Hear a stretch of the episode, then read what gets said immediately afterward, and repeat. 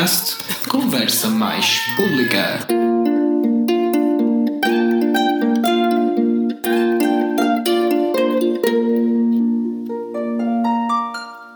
Bem-vindos ao Conversa Mais Pública, o podcast da saúde mais pública.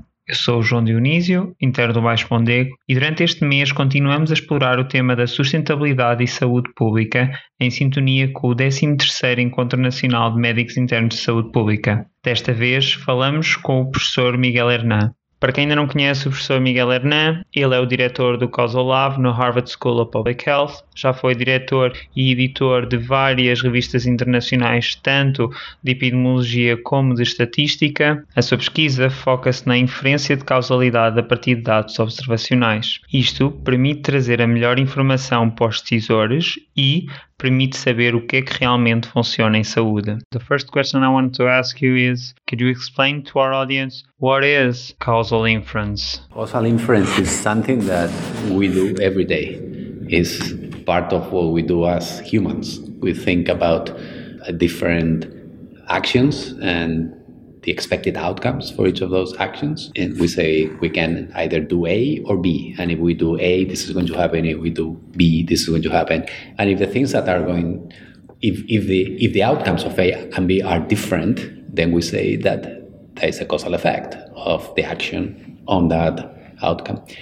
In, in medicine and public health, of course, this is very important because we need to talk about different possibilities here different courses of action. Do I treat patients with treatment A or with treatment B? Do I treat now or later? Do I treat everyone or only people who are going to benefit most? So, all those questions involve the contrast of different courses of actions.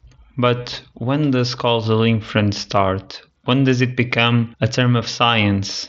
Causal inference starts with humans. it's, it's, part of, it's part of what we do. And, and it has always been part of science, and of course, part of medicine and public health.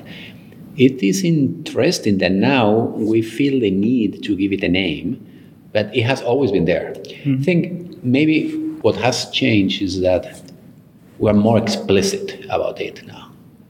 And, and, that is, and that is a good thing because especially when we're working with non-experimental data, if we're not explicit about causal inference, then we, we run the risk of making mistakes. And there are plenty of examples of that in the medical literature in which people were just kind of playing with data without uh, being explicit about the causal question and that led mm-hmm. to the wrong answers. But causal inference has always been there. So, if causal inference has always been with us humans, why only now did we start trying to answer uh, causal questions with observational data? Was the problem the questions that we were asking, or was the problem the data that we didn't have? It all starts with a good question. If we don't have a precise, well defined causal question, it's very hard to get a precise, well defined answer. But if we have a good question, then we have two options. We generate the data to answer that question, or we use data that already exists. Generating the data implies typically we are going to conduct a randomized experiment or a randomized trial in humans. We have the causal question, and to answer that causal question, we generate experimental data mm. uh, that combined with randomization is, has a very high chance of getting the answer that we want. If we cannot do that, then we have to use observational data, data that, that exists already. And then we can use the observational data to try to emulate a randomized trial, a target trial. Mm-hmm. But the um, unifying principle of causal inference in science is the randomized experiment. So, right now you've mentioned target trials. Could you explain a bit more what is a target trial and what is the process of trying to make a target trial? This is a process that I didn't come up with. It's a process that other people have proposed for a long time, at least since the 1950s. And in the 1980s, Jamie Robins made it more formal and more general, so it can be used for complex questions. At, at those times, they they were not using the label target trial, but they were using the same concept really. And the idea is that we we know how to we know in science how to answer causal questions. We conduct a randomized trial. So we can use the observational data to emulate each of the components of the target trial. So the eligibility criteria, the treatment strategies that are going to be compared, the outcomes, the start and the end of follow-up, etc.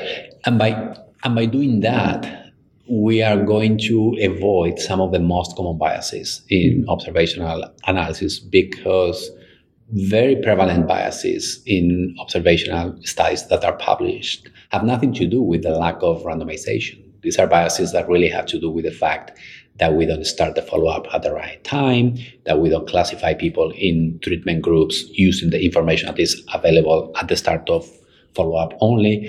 And these selection biases and immortal time biases are some of the most important problems that we see in, in causal inference from mm. observational data. All those biases naturally disappear when we are when we use the observational data to to explicitly emulate each of the components of a target trial. That's really the main advantage of doing that. Yeah, that was something that kept coming up when I was researching causal inference is that there are some types of bias that are really common when we work with observational data.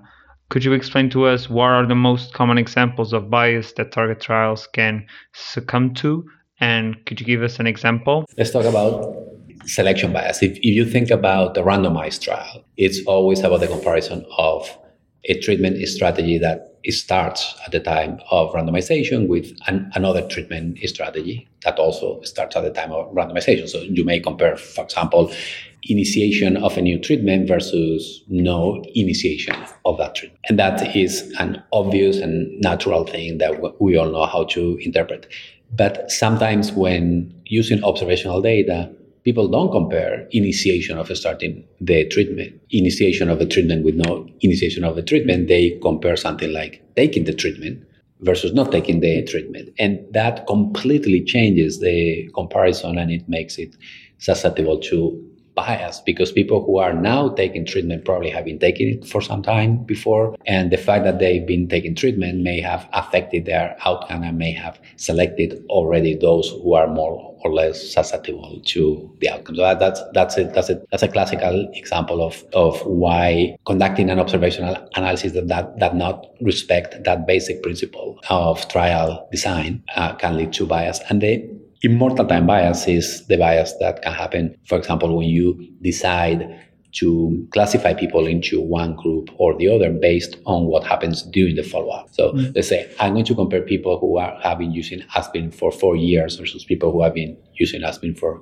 zero years. And then you put in the group of aspirin for four years, only those who actually have been using aspirin for four years without dying or without having the outcome during doing those four years. So that, that uh, is something that you will never do in a randomized trial because in the trial you don't wait to see what happens during the follow-up to decide who is in the group, right? So that those are the type of biases. That's that's an immortal time bias, and these are the types of biases that disappear if we use the observational data to explicitly emulate a randomized trial.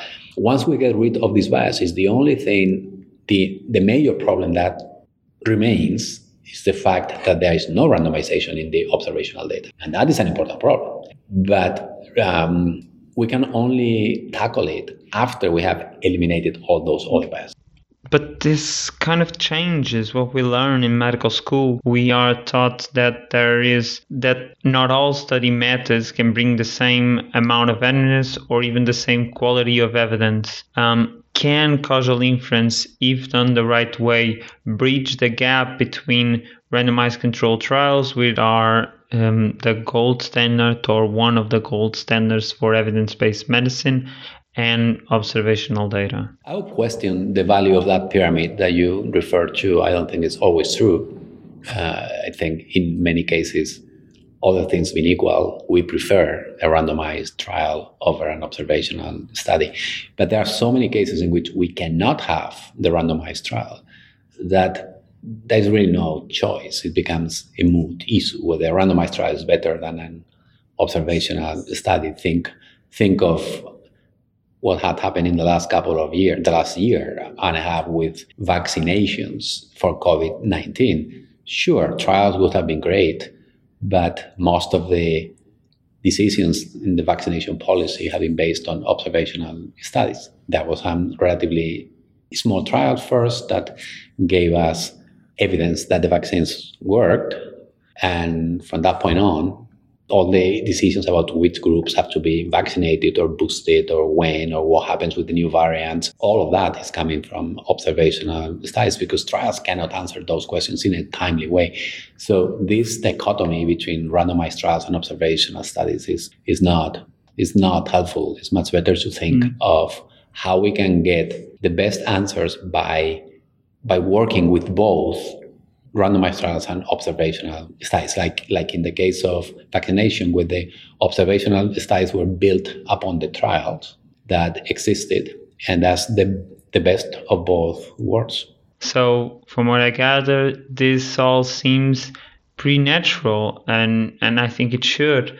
But the question I have is why isn't this taught? Should we change how we teach epidemiology? Should we change the way we talk about causality and teach about causal inference. Definitely, definitely. I think that the that the conventional way of teaching epidemiology is very flawed.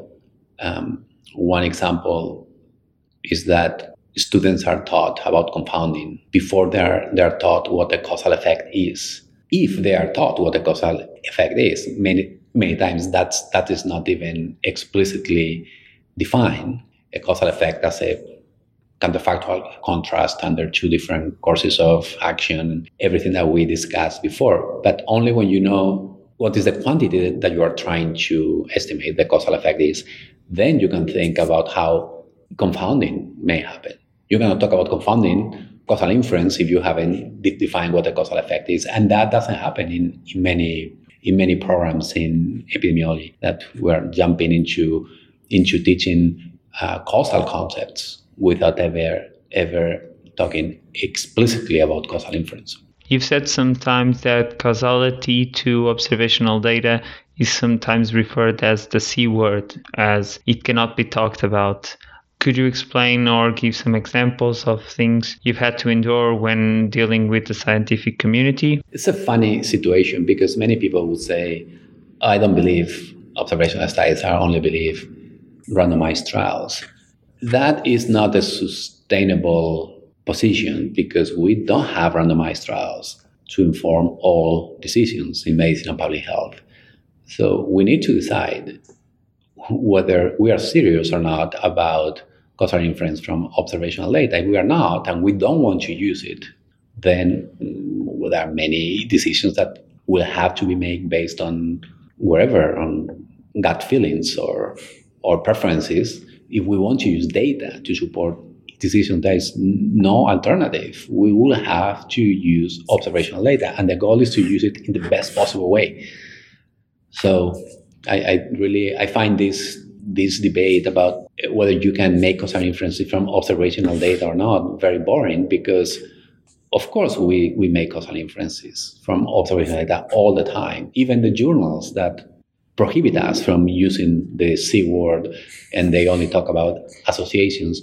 In the, the last couple of sentences of the discussion of the papers published there, they talk explicitly about causal inference. So we, we are making causal inference from observational data all the time. There is nothing to be gained by not being explicit about it. In fact, it is a problem because if we are not explicit, we cannot dissect the problems and think about the biases and and and and, how the analysis should or shouldn't be done. So nothing to be gained by hiding the fact that we're making causal inferences from observational data. As I just told you, I mean, think of the decisions about vaccination programs. We started to give boosters to everyone in the world who have access to vaccines. That was based on observational data.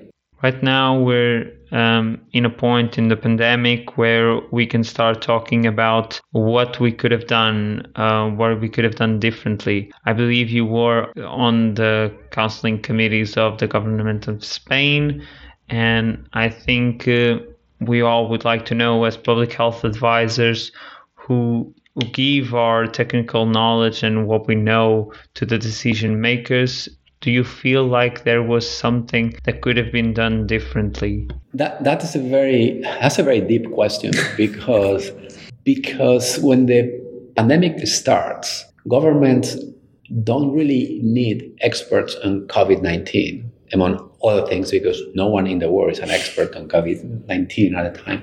They need experts in data.